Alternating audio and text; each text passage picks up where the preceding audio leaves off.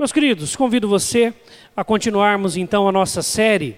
Nós temos caminhado neste mês de outubro em comemoração aos 500 anos da Reforma Protestante, na série Os Cinco Solas, as Crises ou o Evangelho. O texto base é o texto de Tiago 5,17. Elias era homem semelhante a nós, sujeito aos mesmos sentimentos e orou com instância para que não chovesse sobre a terra e por três anos e seis meses não choveu. O Tiago ele quer alertar aqueles irmãos que estão ouvindo a carta que Elias, apesar de ser um grande homem de Deus, ele era um homem comum, igual a todos nós. E todos nós devemos e podemos ser um grandes homens e mulheres usados na mão de Deus. Porque quando nós olhamos para a reforma, talvez aconteça o mesmo efeito daqueles irmãos quando olhavam para Elias. Parece-nos pessoas inalcançáveis, parece-nos pessoas que estão além da, da, da média com certeza naquilo que fizeram estão, mas eles eram homens como nós. E dentro das crises que eles passaram, Deus e o Evangelho encontraram os seus corações e eles foram então abençoados e transformados pela palavra de Deus. Tá certo? E nós vamos conversar hoje, nós já conversamos sobre solos Cristo, sola fide, hoje nós falaremos sobre sola escritura, os discursos ou a palavra.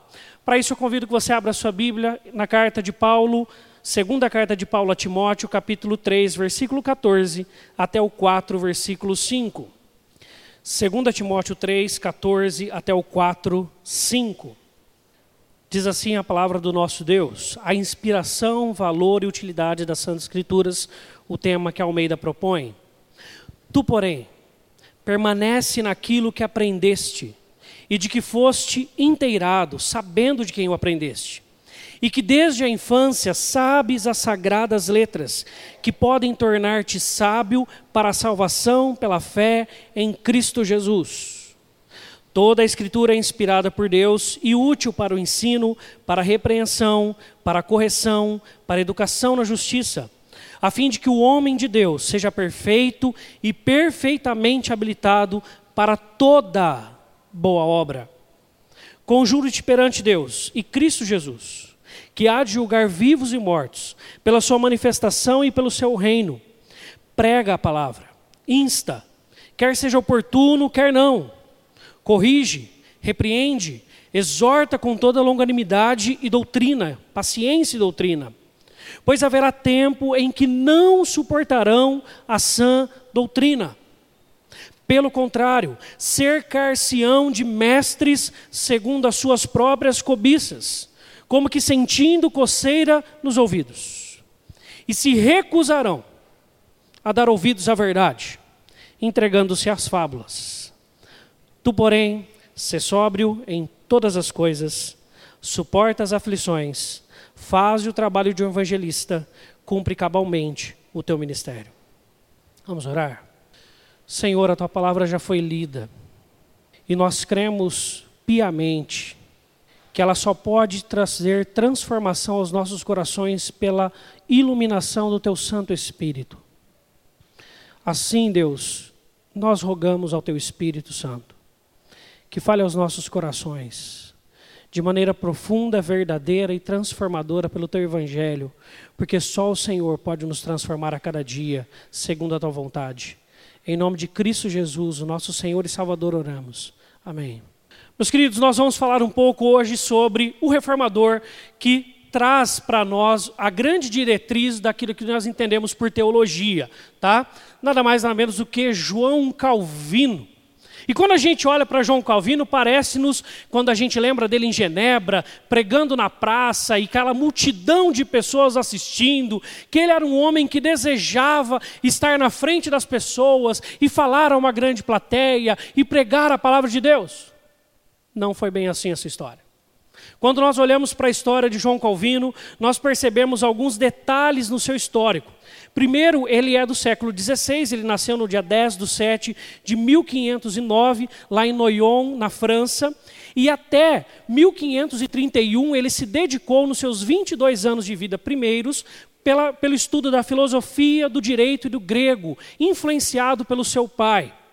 Só que a grande paixão de, de, Calvino era a literatura clássica. Por isso, com a morte do pai em 1531, ele parte para a sua grande paixão, a literatura clássica, onde ele escreve a Clementia, que é um comentário sobre o estudo de Sêneca, e ele então, ele que é um filósofo grego, e então ele escreve um pouco sobre literatura clássica e começa a estudar a sua grande paixão.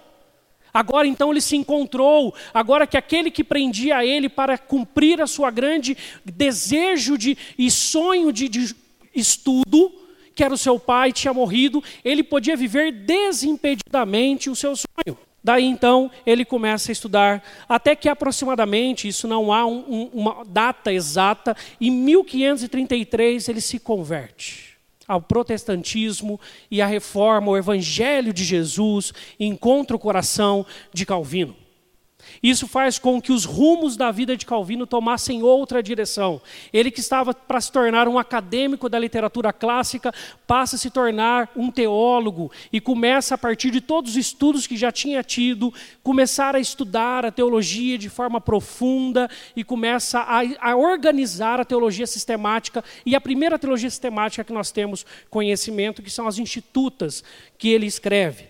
Só que daí, em 1536, ele querendo partir para Estrasburgo, na Alemanha, ele precisa, por causa de uma guerra, passar por Genebra.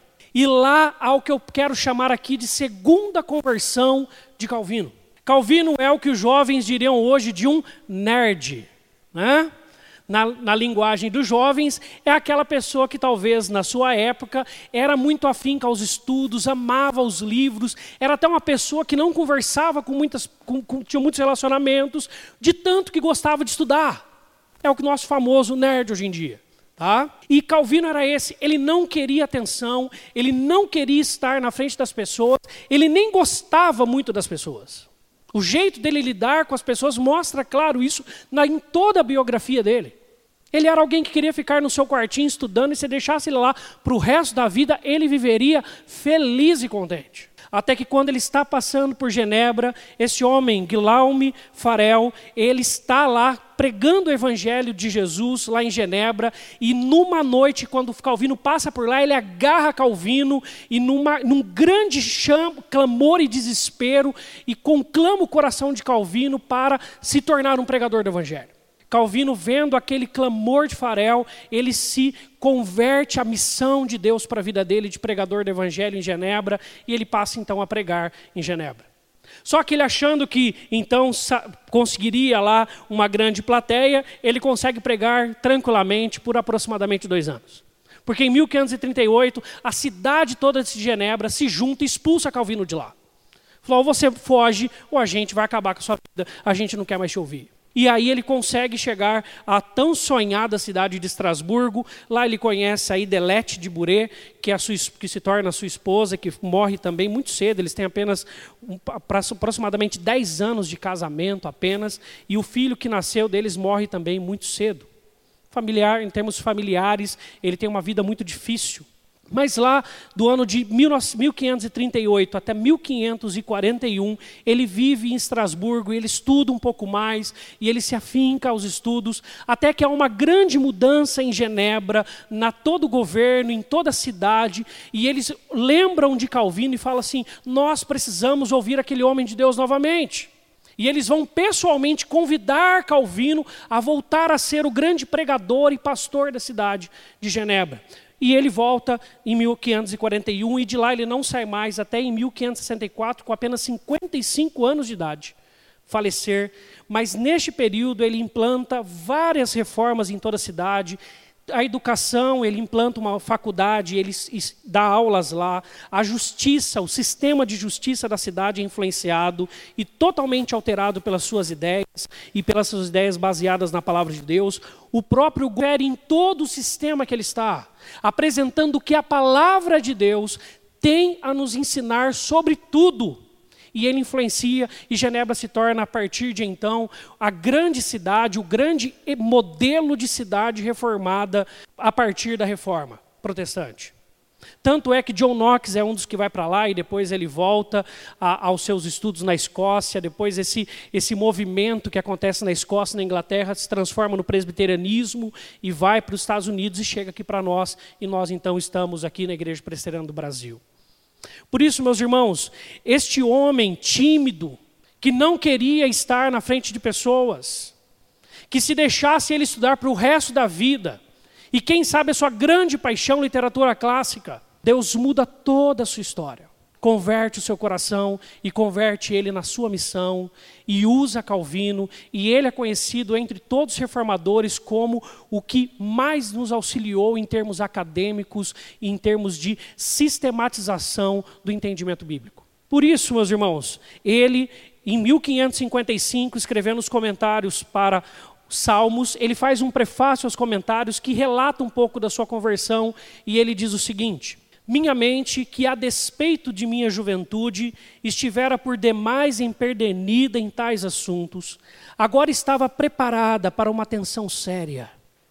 Por uma súbita conversão, Deus transformou-a, a minha mente, e a trouxe à docilidade ou educabilidade Tendo, portanto, recebido um pouco de experiência e conhecimento da verdadeira piedade, fui repentinamente inflamado com tamanho desejo de prosseguir, que, mesmo não abandonando os outros estudos completamente, ainda assim dediquei-me a eles, mas negligentemente.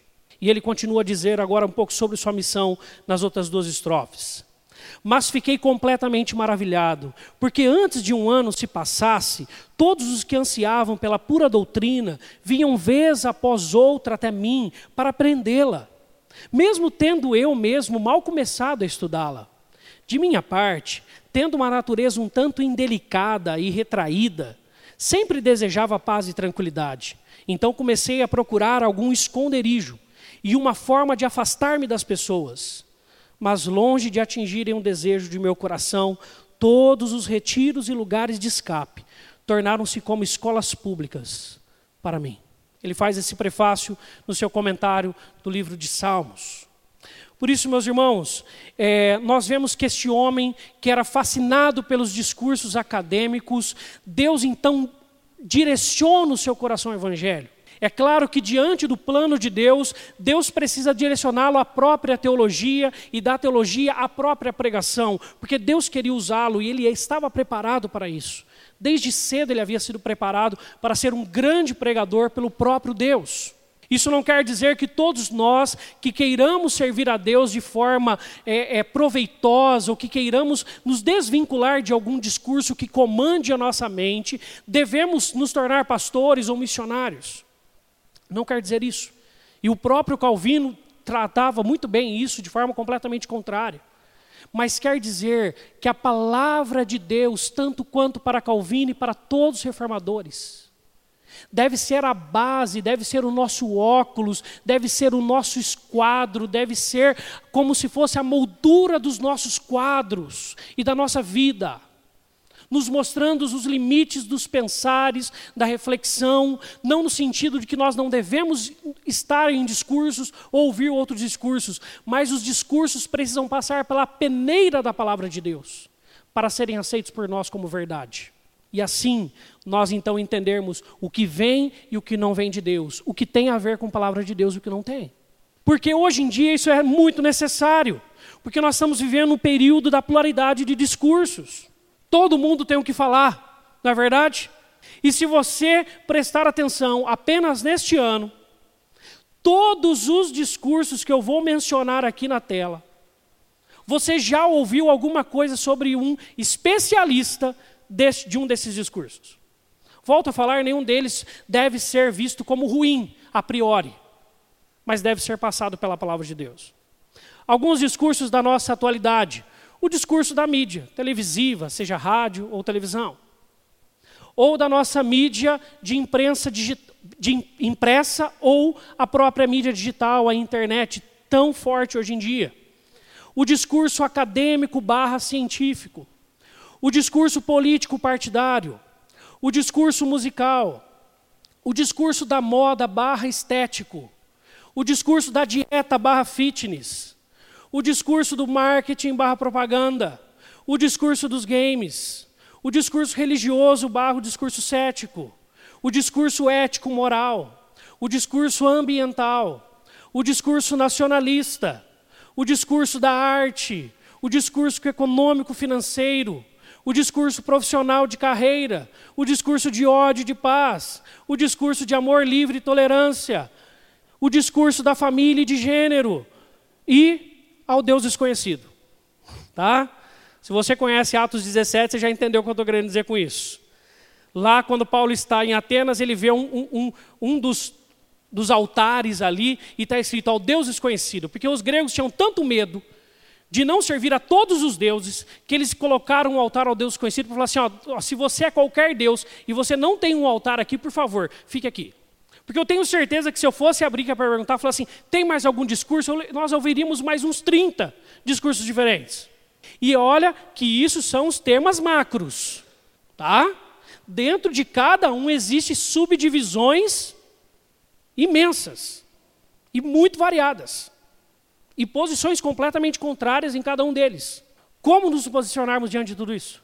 Les Newbingen, que é um dos grandes pensadores e teólogos do nosso tempo, mas no meio do século passado ele já dizia o seguinte: uma das características da pluralidade é a crescente ausência de consenso sobre um número cada vez maior de temas. Ou o famoso ditado: cada cabeça uma sentença. Cada cabeça uma sentença. Por isso, meu irmão, minha irmã, nós precisamos olhar para a palavra de Deus. Nós precisamos olhar para a palavra de Deus urgentemente. Como a palavra de Deus nos afirma, nós precisamos saber e dar razão da nossa fé quando nos for perguntado. Se alguém perguntar para você hoje o que você pensa sobre ideologia de gênero, um tema tão atual, qual a resposta bíblica que você tem a dar? Ou será que a sua resposta é mais uma de tantos outros discursos? Por isso nós precisamos resgatar aquilo que os reformadores resgataram com urgência: o valor, a utilidade, a necessidade de buscarmos na palavra de Deus a revelação do próprio Deus e do que ele pensa sobre a vida. Porque nós, como vimos no último domingo, somos resgatados do nosso pecado, mas ainda mantemos a nossa natureza pecaminosa.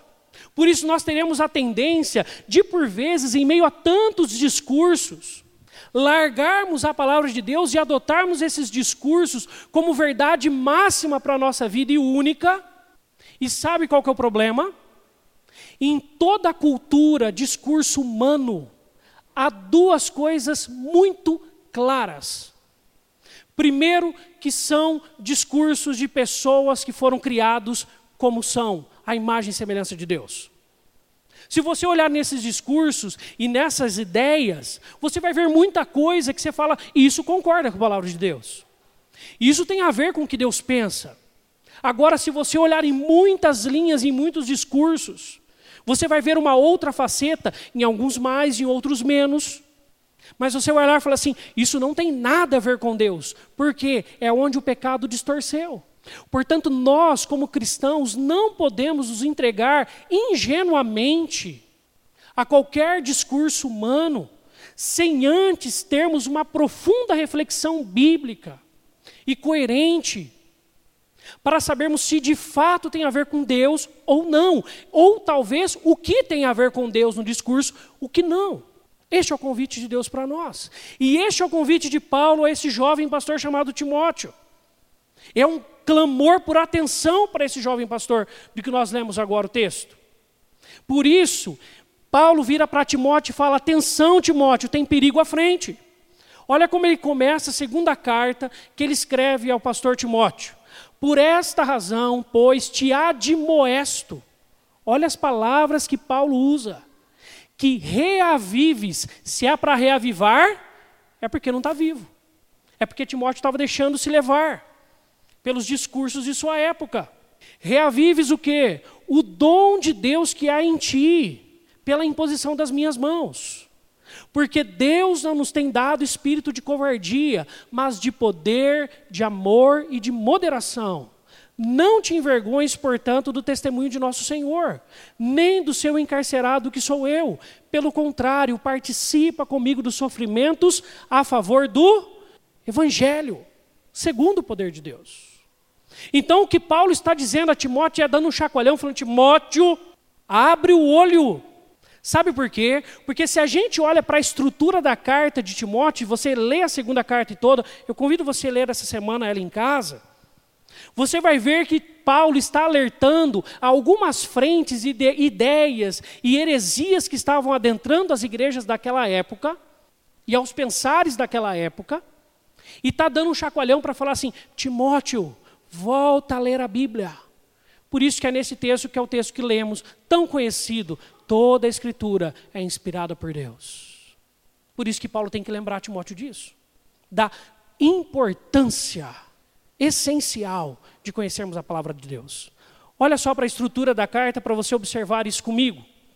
A estrutura do puxão de orelha aqui, com todo carinho eu escrevi. Primeiro capítulo, Paulo fala para Timóteo reter a palavra de Deus. Retenha-a, não se envergonhe. Tanto que ele dá como exemplo a própria mãe e vó dele no começo. E depois ainda dá o exemplo do próprio dele mesmo, de Paulo e de Onesífero, Zíforo.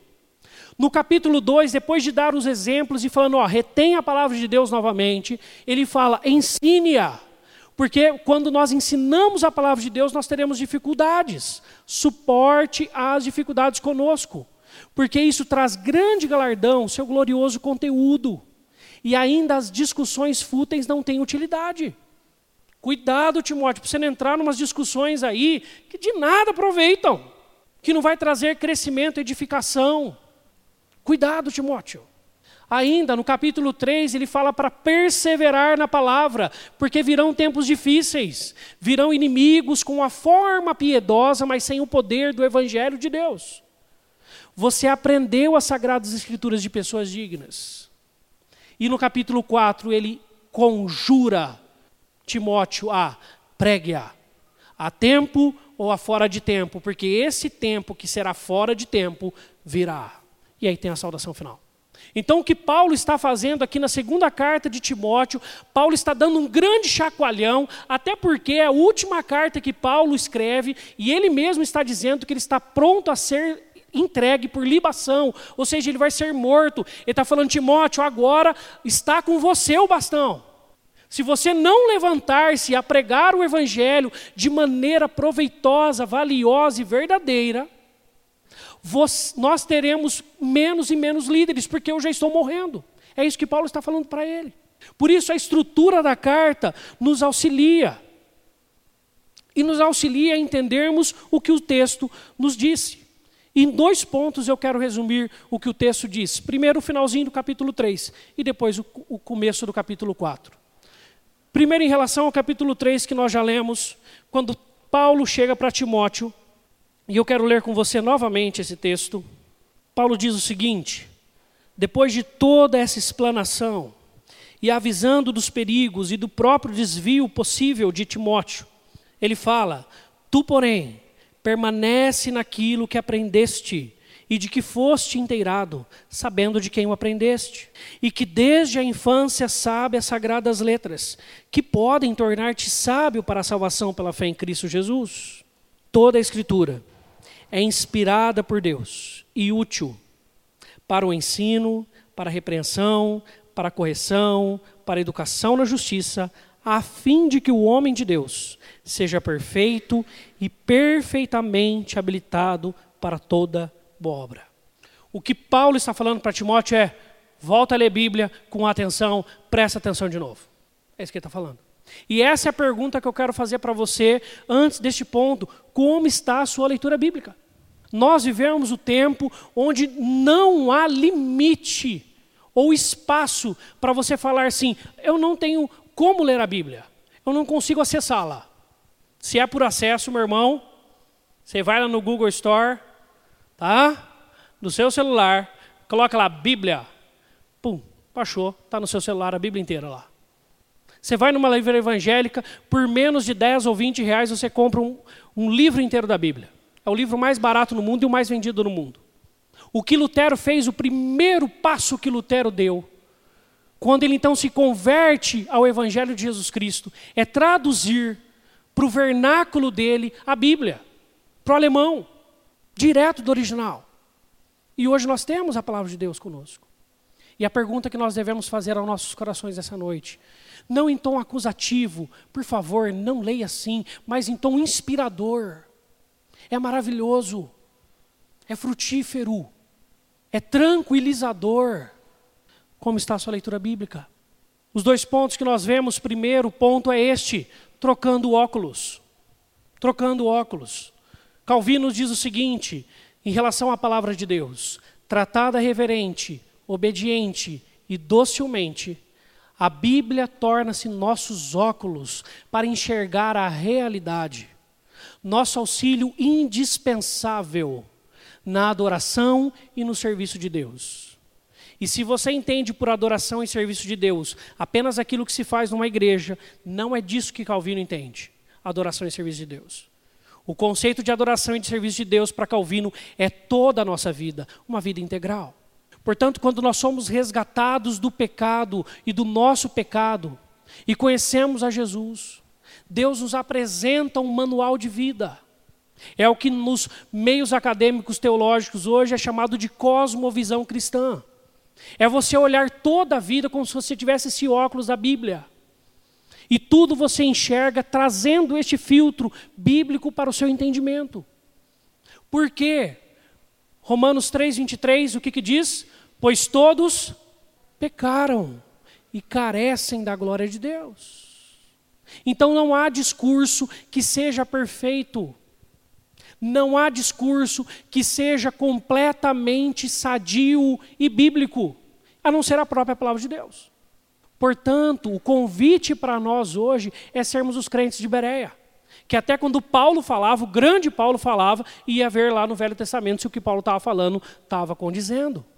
Qual é o óculos que nós temos para ler a palavra de Deus? Estou vendo aqui vários irmãos com óculos. Né? E temos alguns aqui que eu sei que se tirar o óculos, não vai muito longe. Nós temos que ter essa ideia que nós lemos e tanto conhecemos, lâmpada para os nossos pés é a tua palavra. Deve ser. Se nós não a conhecermos, não será. Portanto, meu irmão, é um convite da graça de Deus para mim e para você. Resgatados do nosso pecado, que já entendemos a graça do Evangelho sobre nós.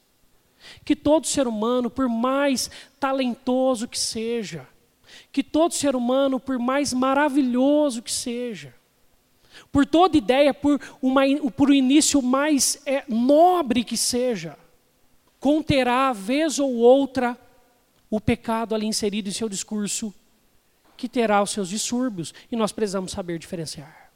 Isso é conhecer o Evangelho de Deus. E o que Paulo fala para Timóteo é sobre esses quatro princípios que devem servir como os óculos para nós. Primeiro, a Bíblia nos deve servir como ensino, ou seja, para tudo. Nós devemos lê-la para aprender sobre a vida. Quando Jesus, ele manda, vinde a mim, todos que estáis cansados, sobrecarregados, não é um convite, está no imperativo o verbo vinde. Estais cansados, sobrecarregados, porque eu vos aliviarei. É uma resposta no capítulo 11 de Mateus ao capítulo 9, quando Jesus está caminhando pelas aldeias de Israel e vê o povo como se fossem ovelhas perdidas sem pastor, ou seja, sem orientação para a vida. Sendo assim, Jesus fala para aquela multidão que está na sua frente: venham aprender a viver comigo. E isto é o julgo do texto. Venham aprender a viver comigo. E é este o convite de Jesus para nós. Nós precisamos ler a palavra de Deus para aprender a viver. Porque nós também somos pecadores. E se não lermos a palavra de Deus, nós seremos não só dominados, influenciados, como seremos donos de outros discursos pecadores também. Que têm as suas parcelas pecadoras. Que têm suas parcelas muito boas, mas que têm suas parcelas pecadoras. Portanto, meu irmão, minha irmã, aprenda e a palavra ensino, que tem a ver com educação, é a palavra de um discípulo para com o seu mestre, no texto, no original. É você aprender com Jesus, falar assim: Jesus, eu vou ler a tua palavra hoje, ensina ao meu coração. Por isso que não adianta uma leitura bíblica por fazer. apenas para cumprir um checklist com Deus. E você lê a Bíblia, pum, você para, você não sabe o que leu. Precisamos meditar na palavra de Deus e aprender dela. E é claro que esse aprendizado precisa ser colocado em prática. Ainda, repreensão. E é quando lemos a palavra que somos repreendidos, como lemos no Salmo 119. Quando aquele jovem salmista fala: Eu sou mais sábio do que as pessoas mais velhas, porque eu medito nos teus mandamentos. Ele errava menos na vida porque ele lia a Bíblia. É isso que ele está falando. E é isso que o texto está falando. Repreender é você parar antes de errar, parar antes de tropeçar. É quando você percebe que vai fazer algo errado, um pecado diante de Deus, isso trará problemas, e você freia. Porque a palavra de Deus se instrui, olha onde você está indo. Isso é repreensão. Mas por vezes, por sermos pecadores, e por isso que em todo culto temos momentos de contrição, nós precisamos desse outro ponto, a correção. É quando Deus, como Pai, vem nos disciplinar. Vem falar, ó, você errou aqui. Vamos arrumar isso. E de forma graciosa, tanto quanto todos os textos bíblicos nos apresentam. Ele vira, mostra o nosso erro e fala para a gente: vai, não peques mais. Mas ele nos corrige. Por isso nós precisamos dessa correção. E por vezes a palavra de Deus terá este papel nas nossas vidas, e graças a Deus por isso. E meu irmão, saiba: se não tem repreensão e correção, se não tem disciplina, Hebreus dá uma boa dica para cada um de nós. Hebreus nos afirma que o pai corrige a quem ama. A correção e disciplina na Bíblia, tanto quanto no ensino de pais para com os filhos, que é demonstração de amor, e se não é, traz problemas. Mas para o nosso Deus, que é o Pai perfeito para nós, é correção, é amor dele, é demonstração de atenção e de carinho com as nossas vidas. É ele mostrando, como nós cantamos em todas as músicas, que ele é o Criador de todas as coisas e que ele sabe como as coisas são e que ele quer nos ensinar. E por isso eles nos disciplinam nos nossos erros e nos nossos equívocos. E ainda, por fim, educação na justiça. A palavra justiça no contexto de Mateus é um entendimento, no contexto de Paulo é outro. Normalmente, nesse texto não é diferente. Justiça tem a ver com as relações interpessoais. Está difícil tratar com as pessoas do serviço? Vai ler Bíblia. É isso que Paulo está falando para Timóteo. Está difícil lidar com os vizinhos lá na rua? Vai ler Bíblia. Está difícil lidar com os parentes? Vai ler Bíblia. Está difícil lidar com marido e mulher? Vai ler Bíblia. Está difícil ser um bom filho, um bom irmão, praticar a vontade de Deus nos relacionamentos com as pessoas? Vai ler Bíblia. Não está conseguindo perdoar aquele que te feriu? Vai ler Bíblia. Mas vai ler para aprender a fazer. Infelizmente, por termos um país tão místico, em algumas expressões religiosas, e isso, querendo ou não, entra dentro das igrejas também. E algumas pessoas acreditam o seguinte: que por virem à igreja, sentarem nos bancos sagrados de um templo, que vão ser estofados com a graça de Deus, hã? a estofar, vai ficar mais gostosinho para você. Acha que só por isso é suficiente. Quando chegar em casa, a bênção de Deus estará lá e ponto final. Não é isso que a Bíblia nos ensinou. Nós viemos como adoradores. Graças a Deus que Ele também nos oportuniza o aprendizado da Sua palavra. E nós viemos então aprender, mas para praticar. Porque, como o próprio Cristo nos ensina, aquele que vem a mim, que ouve e não pratica. O problema está na não prática, não em você não vir na igreja. Portanto, nós precisamos vir para mudarmos. Nós experimentaremos a boa, perfeita, agradável de Deus, vontade de Deus, quando nós tivermos a nossa mente transformada, mas transformai-vos pela renovação do seu jeito de pensar a vida, do seu jeito de ver a vida, dos discursos que são mestres em seu coração. Tem que ser a palavra em primeiro lugar, por isso, só a Escritura. E Deus nos ensinará. E aí nós teremos um óculos que nos definirá para a vida. Até porque nós precisamos desse óculos para isso, para esse tempos de especialistas. Quanto mais temas, quanto mais diversificado, mais especialistas surgem. Você está perguntando por que é papa ali, né? Eu já explico daqui a pouco. Não foi minha filha que digitou, não. Aí ela gostei, mostrei para ela e falou assim: Pepa, papai, Pepa. O texto no capítulo 4 nos afirma: prega a palavra, pois haverá tempo em que não suportarão a sã doutrina. Parece que Paulo está escrevendo para nós, não parece? Cercar-se-ão de mestres segundo as suas próprias cobiças, como que sentindo coceira nos ouvidos, e se recusarão a dar ouvidos à verdade, entregando-se às fábulas. Nós vemos o tempo de especialistas, em tempos de tanta pluralidade, o que mais emerge no mundo são especialistas. A começar nos youtubers, que são pessoas que têm um canal lá na internet que tratam de alguns temas e que os jovens ouvem de mente totalmente travado, que esse cara fala está ótimo. Outro dia um quis advogar sobre a questão da leitura bíblica acerca da homofetividade. Ele falou assim: Eu já li a Bíblia inteira falando para os jovens aquilo no vídeo. E os textos são pá, pá, pá, pá, pá, pá, pá. Só não citou Romanos 1 e 2. Bem interessante, né? Não sei por que não citou. Ah, esqueceu, gente, verdade. Ah, esqueceu. Tadinho. E um cara dos que são mais ouvidos na internet. Milhões e milhões de audiências. E querendo advogar sobre a Bíblia. Ser um especialista bíblico, sendo que nem leu ela direito ou foi omisso, intencionalmente, o que eu acredito com mais tranquilidade. Nós precisamos conhecer a Bíblia. Por isso, meus irmãos, que eu coloquei a Peppa aqui. Peppa é essa menininha aqui que é uma porquinha, uma família de porcos, é um desenho. Minha filha gosta, né? Como acho que todas as crianças assistem na escola, vem falando, chamando Pepe em casa e acha que você não coloca. A gente coloca às vezes para ela, às vezes não, dependendo do, do, episódio, a gente muda, a gente faz um bem bolado. Às vezes tem umas coisas legais, outras não, então a gente faz um tratar ali com ela. Mas eu achei interessantíssimo nessa questão de especialistas um episódio da Peppa. Essa daqui é a Mamãe Pig a mãe da Peppa. Ela é escritora de livros infantis, essa é o meio profissional dela, tá? E num certo dia ele está escrevendo o último livro infantil, última historinha infantil, e todo mundo gosta e todo mundo acha os livros dela fantásticos. Ela é uma especialista em histórias infantis. E foi interessantíssimo ver como essa questão de especialistas, as pessoas fecham o ouvido de forma tão ingênua e ouvem ponto final. Porque se você já assistiu o episódio, você já sabe de onde que chega. Se você não assistiu, eu termino de te contar. A mamãe Pig, assim que ela termina de escrever, ela desce porque ela está almoçando. O papai está preparando a comida. Papai Pig.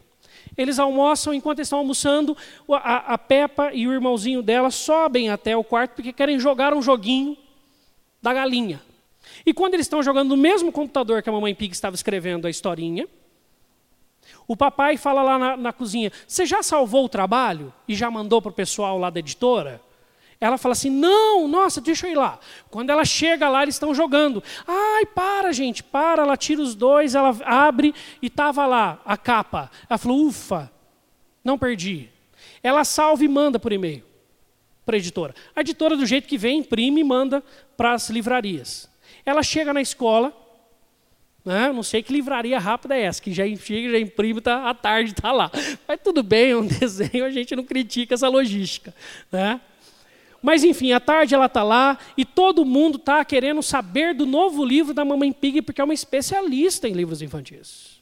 E quando os papais dos alunos vêm buscar os seus filhos, os outros animais que têm os papais ali, eles chegam na escola e eles estão cada um com um livro. Que eles passaram na livraria, todos passaram para comprar, porque todos gostam do que a Mamãe Pig escreve. Sabe o que, que aconteceu? Enquanto os meninos jogavam, os números do jogo se trocaram pelas letras e o livro é todo cheio de número. Tem nada escrito, só tem a capa. O resto é tudo número. E aí a mamãe Pig, quando vai explicar, um papai fala assim, mas o que, que significa 2, 3, 4, 7, 8, 3, 2? O outro fala, ah, mas o que, que significa? Aí, aí quando ela vai explicar, a outra fala assim, mas isso é muito moderno. O outro fala, isso é pós-narrativa. Que coisa linda! É, mamãe Pig, que lindo o seu livro! É assim, são assim que as pessoas hoje em dia ouvem os especialistas.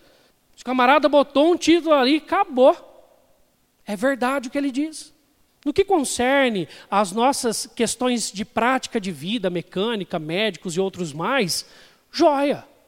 No que concerne a discursos que nós deixamos entrar na nossa vida como verdade, não. A Bíblia precisa continuar sendo o nosso óculos.